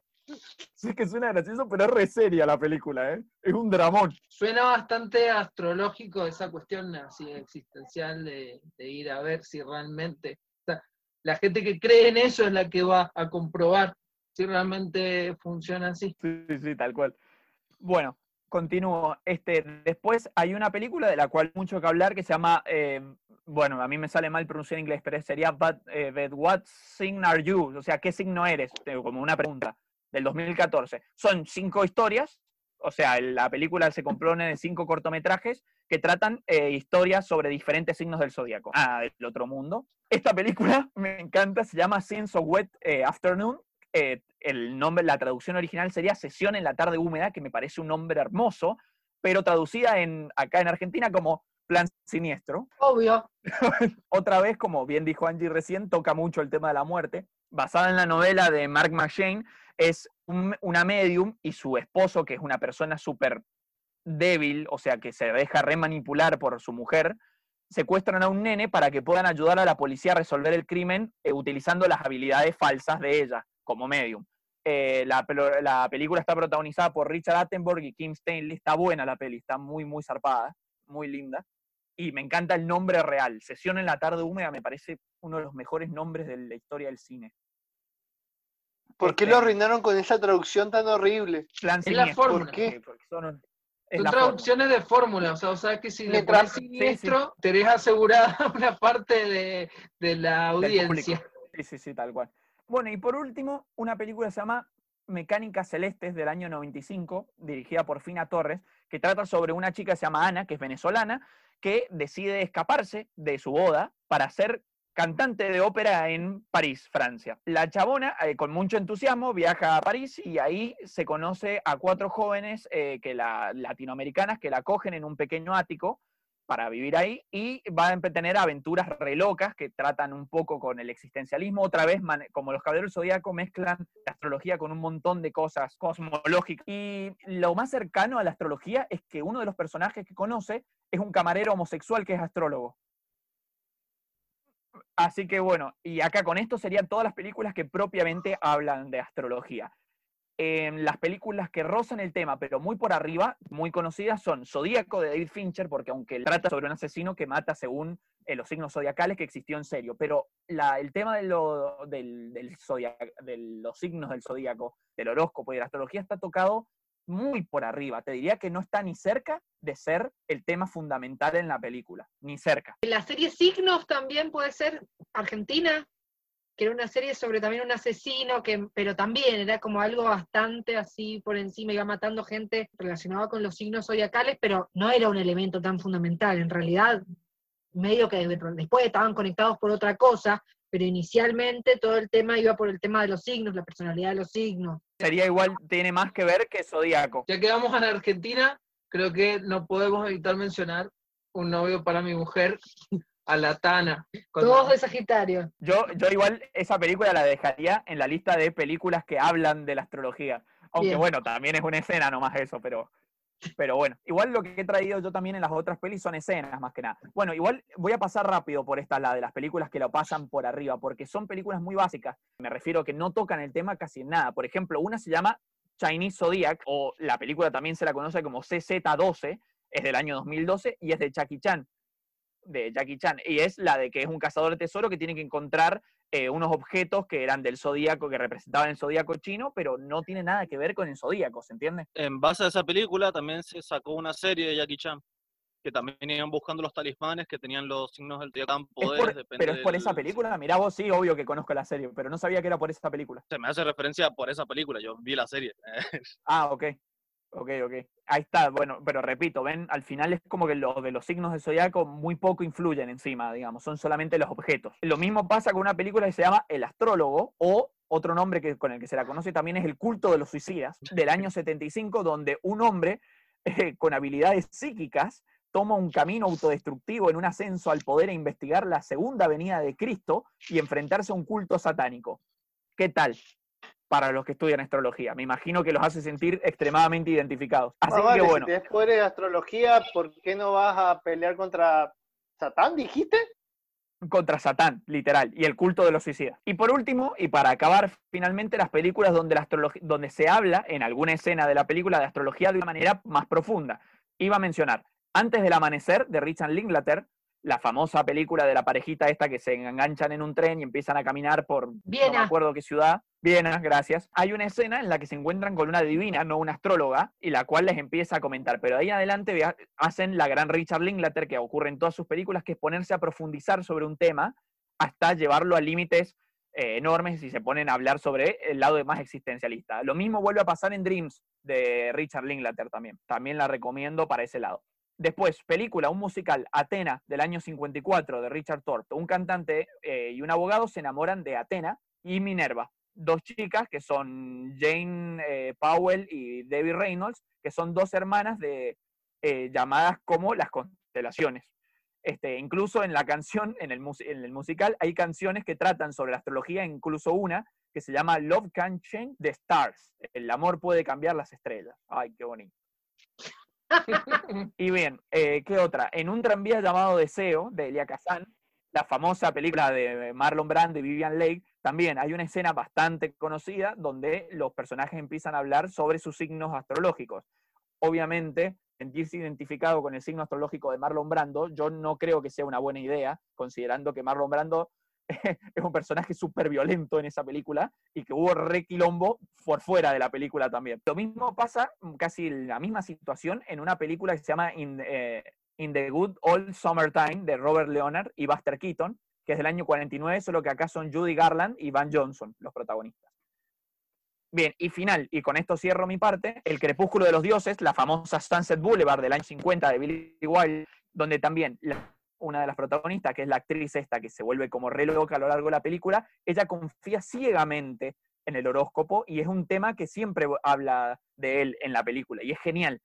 Además, está, por ejemplo, en, es gracioso lo que decías recién vos, Paul, eh, de la escena de mm, Un novio para mi mujer, porque acá en esta película también ocurre que la actriz se guía en quién confiar y quién no por, lo, por la gente que es de Sagitario. Es un, ese es un peliculón, ese es un peliculón. Es más, es muy gracioso que a los nerds lo hemos traído un montón de veces, eh, siempre tocando de temas distintos, pero es porque el tema, porque la peli en sí se abre a muchísimos temas y los toca de mil maneras diferentes. Es un clásico de la historia del cine de la hostia, de la hostia. Y bueno, chicos, con esto yo es todo lo que les iba a traer por ahí y ahora lo que les quería era traerles una pequeña sorpresita para ustedes, eh, para que nos riamos un rato y bueno, opinen también, que es 12 signos, 12 pelis. Ustedes dirán, chicos, díganme su signo y yo les digo qué película debería recomendarles según lo que dice eh, el signo correspondiente. Bueno, Juancho, voy a empezar yo, que en realidad somos el Pupi y yo, porque los dos somos del mismo signo, cáncer. Cáncer.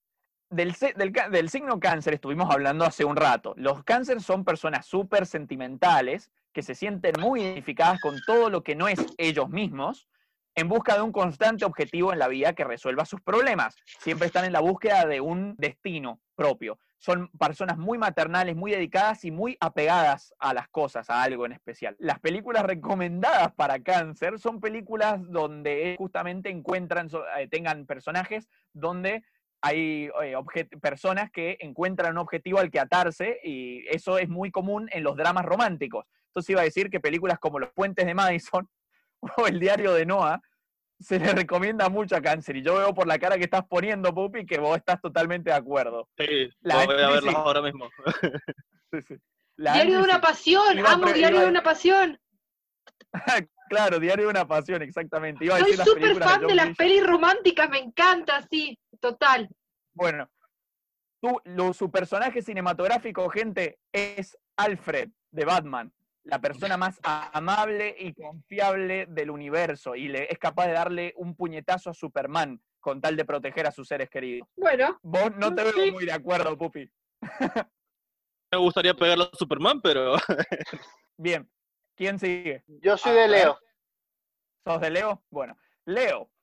Leo, el signo que disfruta del momento más que de ningún otro. Personas que no son de pensar tanto lo que hacen, sino en cómo lo sienten. Eh, muy obstinadas en el crecimiento personal, así como también un poco del exceso de ego propio. muchas veces se concentran más en sus propios sentimientos que en lo que sienten los demás. Tu personaje protagonista, te mató, boludo, te mató esto. Tu personaje protagonista, tu personaje de cine protagonista es el chabón de American Psycho.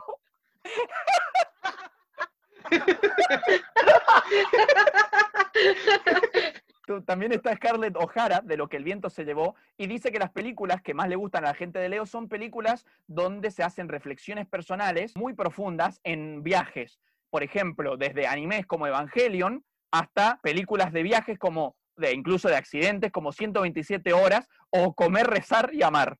Así que bueno, Mariano, ¿qué tal, eh? Con lo del personaje protagonista, Son los, ast- Coincide. los astros, los astros pero lo, decís por los dos muertos que tengo allá atrás, ¿no es cierto? Paul, ¿vamos con vos? Capricornio. Capricornio.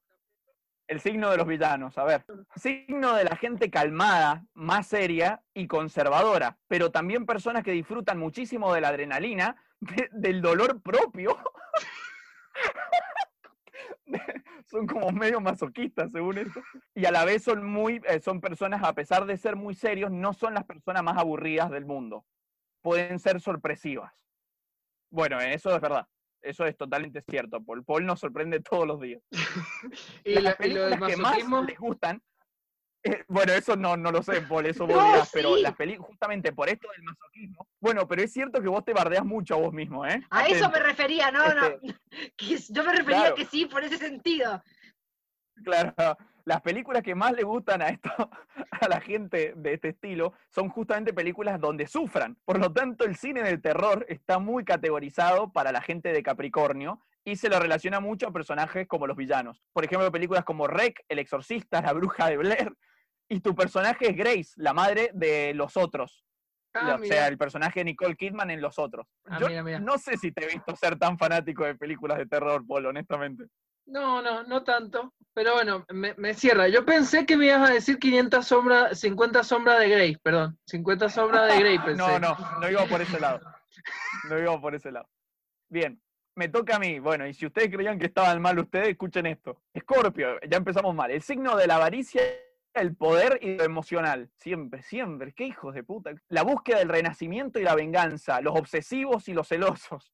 Las películas que le gustan son las películas donde sienten que pueden tener el control de la situación por sentirse más inteligente que ellas. Películas como Seven, El silencio de los inocentes. Y lo peor es que me encantan esas películas. Mi personaje es el cuervo o Matrix Kido de Kill Bill. Sería la novia. Bueno, bueno, listo, chicos. Con eso termino mi parte. No, no voy a seguir profundizando más. Que Paul nos diga qué canción vamos a escuchar. ¿Sabían que George Harrison era de Pisces y era bastante creyente en la astrología? Se sabe, igual que los Beatles eran muy creyentes en lo esotérico y todas las cuestiones. Y Harrison sobre todo, por supuesto. Y bueno, tiene una canción justamente que se llama Pisces Fish y que está dedicada al signo de Pisces y la vamos a escuchar ahora. Pisces Fish de George Harrison.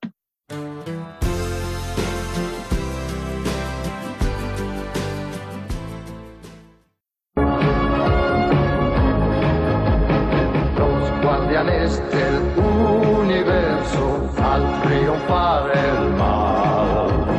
Sin dudarlo salen a combatir por un mundo ideal.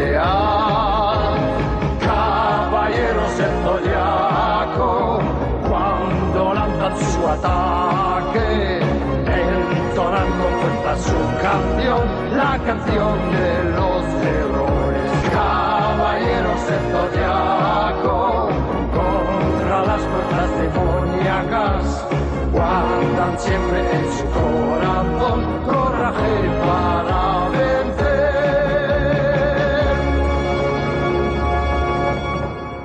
Bueno, volvemos con el final de este capítulo, el cuarto bloque.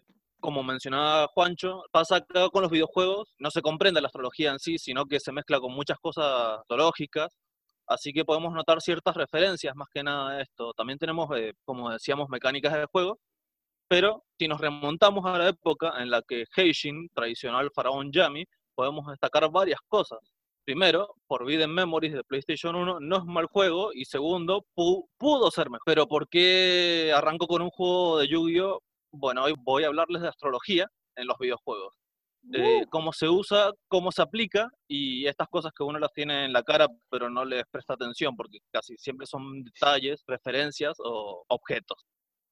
Arranco con este juego de PlayStation 1 porque nos mete de lleno la astrología en un sistema de ventajas y desventajas. Como saben, Yu-Gi-Oh es un juego de cartas de mesa donde hay monstruos, magias y trampas. Lo curioso es que este juego, a pesar de no respetar mucho las reglas del juego original que podríamos llegar a jugar en la vida real, al igual que Yugi en el anime, que tampoco respeta las, las reglas, también agregaba ciertas reglas nuevas, como si fuese robado del juego de cartas de Pokémon, se incluyó la debilidad y la resistencia a elegir una estrella guardiana que toma referencia a los dioses romanos, Mercurio, Júpiter, con otros astros, donde depende de la posición, tenían una ventaja o una desventaja. Si nos remontamos un poco a la, a la época de la preparación del programa sobre pornografía. Sobre sexo. Fue sobre sexo, pornografía, bueno. jugué un juego que creo que era de navegador o de la empresa Nutaku, donde nuestra capacidad de aparearnos se veía reflejada a la posición de las estrellas y el signo zodiacal de la posible pareja en el momento, o sea, novelas Pupi, ¿qué interactivas que no llevan a nada. Dije que jugué muchos juegos para prepararme para ese programa.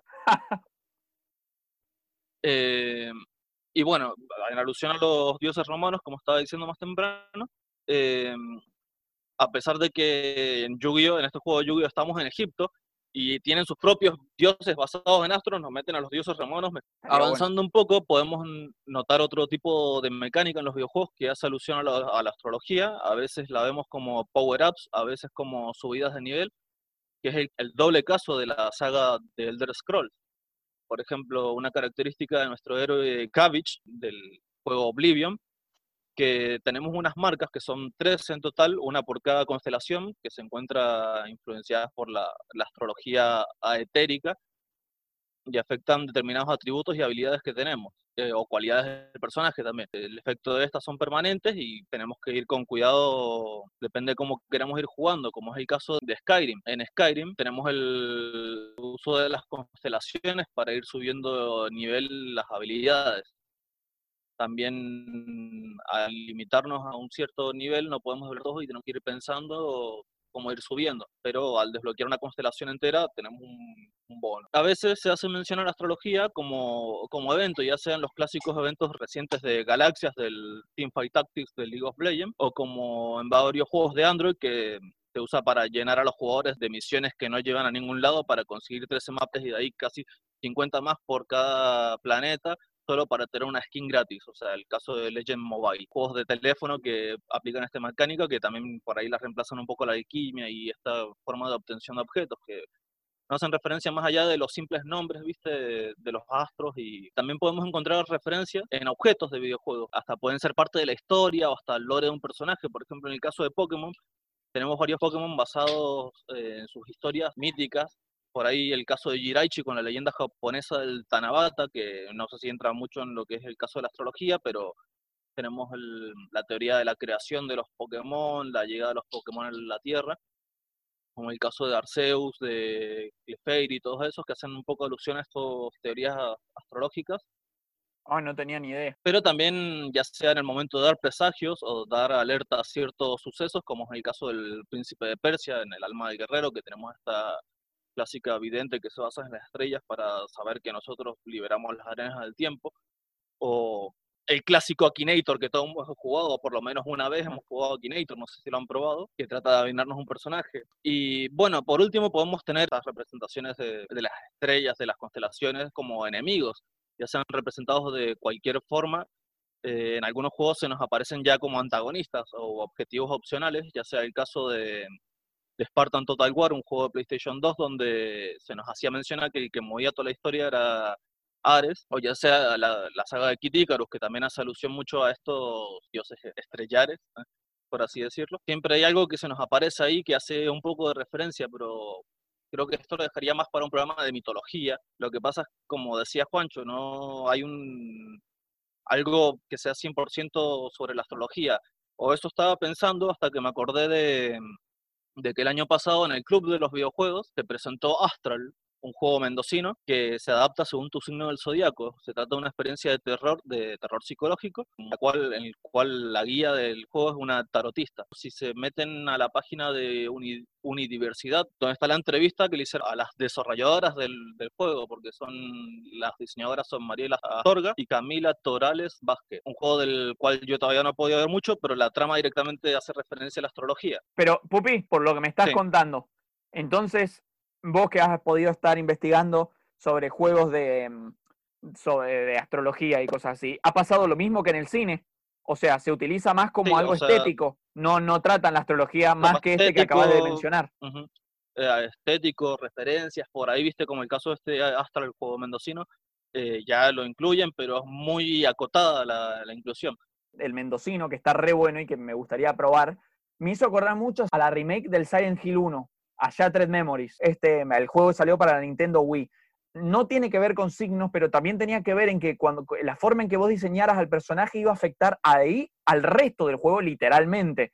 Casi todo lo psicológico. El problema era que, bueno, el juego era muy acotado en algunas cosas y daba a pie a situaciones muy graciosas, pero me, me, agra- me, me pareció interesante esto de comparar cómo el videojuego puede jugar con el destino del personaje, así como la astrología justamente trata de resignificar los acontecimientos terrenales con lo astrológico, que es algo que Silent Hill, eh, Shattered Memories lo hace de una manera más por el lado del psicoanálisis. Bueno, también e- eso lo podemos ver como atributos en varios juegos, que es lo como se le denomina la suerte del personaje, en donde que en algunos juegos se aplica, en otros no, a veces es un atributo que nadie usa, que es la suerte de que te salga un objeto más copado, o a veces la, la suerte de que un cofre sea un cofre trampa o no, Dark Souls. o de cuánto vas fallando.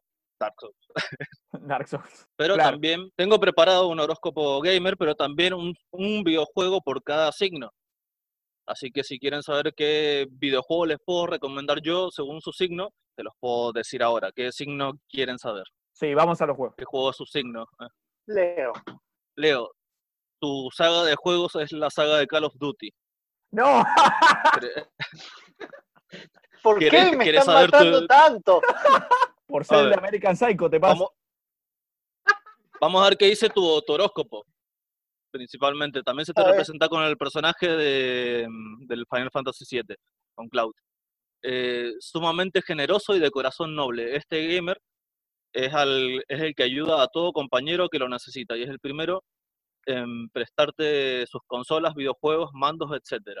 Alguien creativo, se esfuerza en sus proyectos, juegos, que se trate de algún desafío. Necesita un poco de paciencia para estar con él, pero es demasiado agradable y es muy compatible con cualquier persona o juego.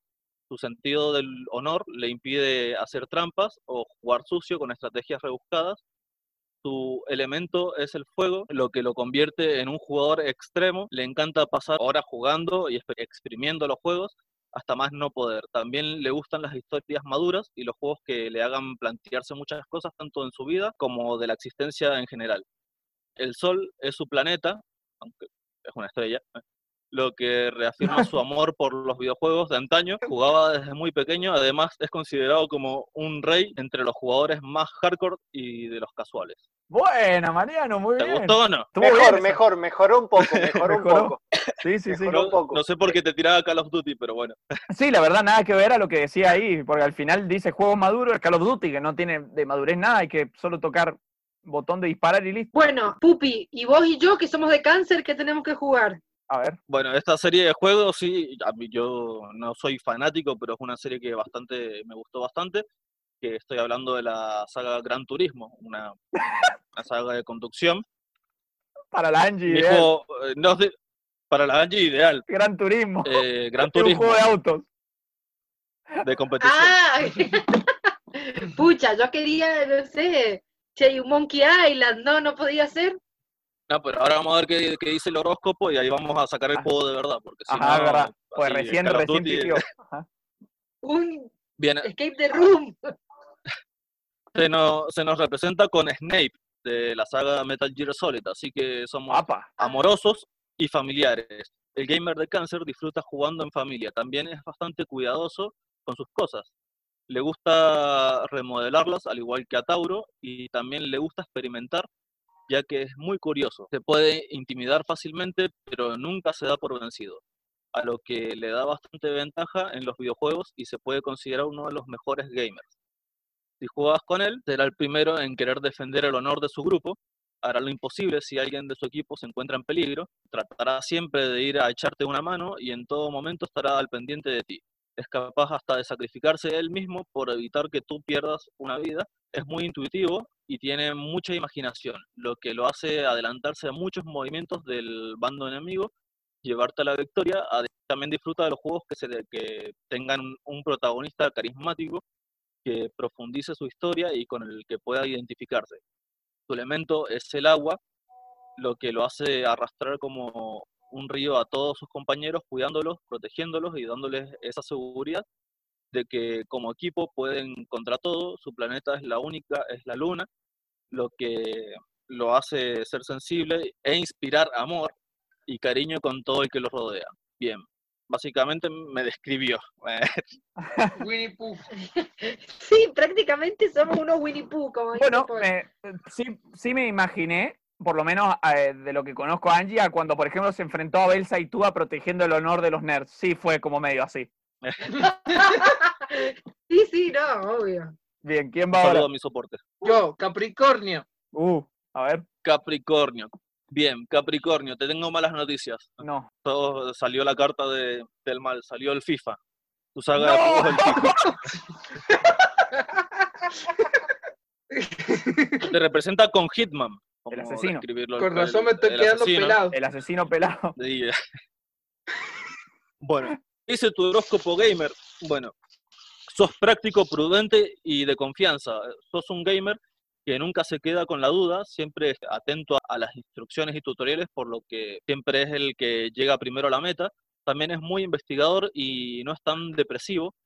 Gracias a esa estrategia que tiene paciencia, logra y puede llegar a hacer bastantes cosas. Es los mejores, en los mejores momentos de los videojuegos. Es muy sabio en ellos, o sea, sabes tomar buenas decisiones, tienes muchas aspiraciones y sos paciente para conseguir sus objetivos, disciplinado y cuidadoso. Es, un buen estratega a la hora de jugar con contra otros jugadores, es el amigo perfecto en un juego cooperativo y, a- y un auténtico veterano de guerra en los juegos bélicos. No sé por qué te recomienda el FIFA de, de lleno. Eh, su Claro, elemento es la, tu, tu elemento es la tierra, la tierra fuerte e implacable, a lo que le, te hace ser un tipo de gamer que suele elegir personajes fuertes y de gran carisma con unos grandes dotes de liderazgo en las campañas de multijugador que, que se organizan.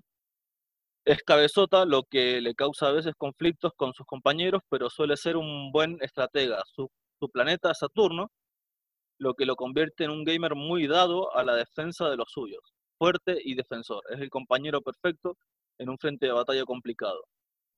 Yo diría que más No. a lo Battlefield. Es gracioso porque cuando hacemos estas cosas, como que el cerebro procesa cuando le pega y olvida cuando no le pega. Entonces, cuando- cada vez que le pegaba con alguna boludez, como que se veía acá en la pantalla que asentíamos la cabeza. Sí, sí, sí, yo lo hago todo el tiempo. Estoy pensando, sí, no, sí, no, no. Angie, vos dirás. Estamos grabando. Y algunas cosas que sí, otras, qué sé yo, no. No, otras nada que ver. Y Pero complicado. nunca vamos a olvidar que te tocó el FIFA. sido muy, Nunca, por favor, nunca ¿saben que habría olvidemos sido muy que a Paul divertido? y a Mariano les tocaron FIFA y Call of Duty. Nunca. No lo permitan. No permitan que eso se olvide en este canal. Jamás. Tengo una visión. Y Juancho, ¿cuál es tu signo? Escorpio. Escorpio. Te va- Mortal Kombat. No, mentira. Escorpio, Escorpio, Escorpio. A ver, a ver. Uh, tenemos, tenemos una saga bastante bonita acá en Escorpio, a la saga de Elder Scrolls. Obviamente, Bueno, bien. tu bien. personaje que te representa es Scorpion. no sé por qué. A Scorpion. Qué hijo de puta. Scorpion. ¿En serio? O sea, ¿En serio? ¿Qué Mariano, mucha paja inspiración eso? no había. Mariano, pre- Mariano, pregúntame cuántos Elder Scroll he terminado. Los, los Elder Scrolls no se terminan, pero te lo pregunto igual. ¿Cuántos Elder Scrolls has terminado? Yo creo que lo que acaba de decir responde la pregunta. Ninguno. Nunca. Ninguno. Pero bueno, dale, seguí, Pup. Ojo que Skyrim te lo lanzan hasta en Alexa, así que Sí, sí, sí. Bueno, vamos a, a Scorpio. Scorpio. Scorpio es un luchador nato, es muy fuerte y es el más fuerte de los gamers. Scorpio ama los juegos de lucha y los juegos que en los que botones es la clave de todo. Hay gamers de Scorpio que le tienen mucho respeto y amor a los videojuegos, pero hay otros que casi no tienen mucho interés en ellos. Más bien les interesa algo que no sea tan virtual como escuchar música o navegar por internet. No les fascinan los juegos con historias inolvidables, o al menos no se fijan en eso. Lo que buscan cualquier juego siempre es que le hagan divertirse, entretenerse sin prestar mucha atención a, a nada más. Entretenerse. Es un gamer de gran voluntad y, de- y determinación in- inigualable. Es capaz de conocer un sinfín de combinaciones, códigos para poder jugar juegos de lucha o poderes bonificadores. Nunca se cansa de jugar con los amigos y al final de la noche es el único que sigue queriendo echar otra partida a último momento. Su elemento es el agua, que le hace adaptable a pesar de que es un amante de los juegos de lucha, sin duda. Que no. Puede disfrutar de, de un juego de puzzles o incluso de estrategia. Su planeta es Mercurio, que al igual que su elemento, lo hace que se transforme dependiendo de la situación y que intente superarse a sí mismo cada día, superando récords o jugando en modos difíciles de los juegos ya acabados. Todo es el que desbloquea todo en el Los Devil May Cry, básicamente. Bueno, mira, de lo que dijiste, hay mitad Nada. que sí y mitad que no.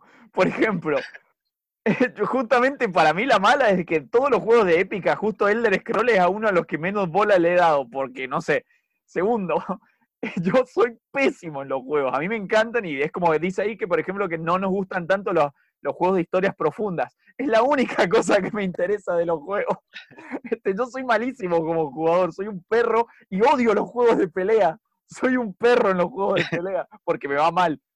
Este, pero sí es verdad que cuando juego con amigos me, me encanta alargarlo hasta la hora que sea. Me re gusta eso, eso sí. Terminamos y sigo queriendo hacerlo. Esa es la única verdad. Pero en todo lo demás, mm, complicado. Tal, tal vez me confundí en tu planeta o... El ascendente. Hay que mirar, claro, hay que mirar el ascendente. Bueno, Juancho siempre recuerda que hay veces que el horóscopo puede no estar en lo cierto, pero recuerden que yo fui, soy y seré Manuel Pupi Catania, su viajero del tiempo favorito, para recordarles que mi signo del horóscopo maya es el Cayap, la tortuga diosa de la luna, o un- solo dios, por así decirlo, y en el calendario Tolskim del zodiaco maya también soy de Simi, soy la muerte, eh, en tono galáctico 1. Y mi recomendación es que no tengo mucho para recomendarles, pero sí que jueguen a la saga Kitty Icarus y al Juancho que juegue a la saga del Elder Scrolls. Ah, gracias, lo voy a hacer. Jugué Oblivion, estaba bueno. Yo soy Polo Verón, arroba mosca covalente. En el Zodíaco Maya soy tormenta negra, cielo negro, luna, una flor oeste. Ok. Luna Anarresti es mi pregunta. No, ot- otra luna. Y mi recomendación eh, va por el lado de la literatura. No mencionamos acerca de la, la relación entre la literatura y la astrología. Yo creo que es parecido a lo que pasa con el cine, pero hay algo que creo que estaría bueno mencionar, que es que eh, tanto en la literatura como, el ci- como en el cine, muchas veces se utiliza la astrología eh, como solamente una referencia para hablar del destino y es como, incluso en los títulos de algunas de, las películas que mencionó Juancho, eh, mencionaban a eso como, bueno, eh, si el destino está grabado en las estrellas o no.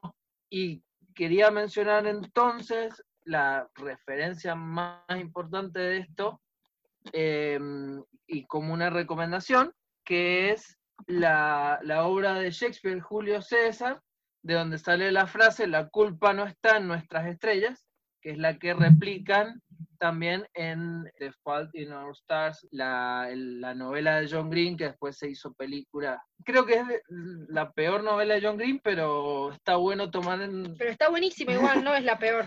Pues igual está, igual está buena, es recomendable, y más que la película. Y bueno, siempre está bueno eh, hacer esa relación, esta cuestión del destino. Así que se las recomiendo mucho. Y también las obras Trópico de Cáncer y Trópico de Capricornio de Henry Miller, las novelas que tienen que ver con esto. Henry Miller creía mucho en la astrología y bueno, son unas novelas muy interesantes con mucho contenido sexual y también algunas referencias astrológicas. Yo soy Angie Jiménez, en or- arroba Minerva Macangi, yo soy de cáncer, y en el, en el horóscopo maya soy grano, cocodrilo, maíz. Dioses oscuros son mi, digamos, mis deidades aparentemente, y el dios Itzamnas de la lluvia. Bueno, interesante. Yo soy Mariano Rosales, arroba Chagneruda, soy de Leo y en el horóscopo maya soy jaguar jefe de tierra blanda. Y como recomendación recomiendo el videojuego Okami, que es un videojuego de Play 2 que ha tenido muchísimos, muchísimas remasterizaciones, así que se puede conseguir en consolas más nuevas. Eh, un juego tipo Zelda con toques medio japoneses, la verdad es que incluso si juegan a la versión de Play 2 eh, resiste muy bien el paso del tiempo. Y yo soy Juan Lorca, arroba Juana del Hate. Mi recomendación de nuevo es la película El pez que salvó a Pittsburgh, la película de la que habíamos hablado antes en la sección de cine, porque me pareció una sinopsis genial. No la he visto, pero la recomiendo porque no puede ser mala teniendo una sinopsis tan maravillosa. Y mm, para el que le interese, no solamente soy de Escorpio, sino que en el calendario chino soy gallo y en el calendario Solki Maya, eh, Sol, no sé cómo se dice, soy Manic Venado, tono galáctico 5 al centro, sea lo que significa eso, no tengo ni idea. Y en el calendario Hav soy Zoc, cielo y tierra, murciélago y musgo. Eh, sigue siendo mejor que el bardeo que me como por ser de Escorpio, así que musgo, señores. Musgo y coronavirus para todos. No se olviden entonces que todo está escrito en las estrellas porque los nerds heredarán la Tierra.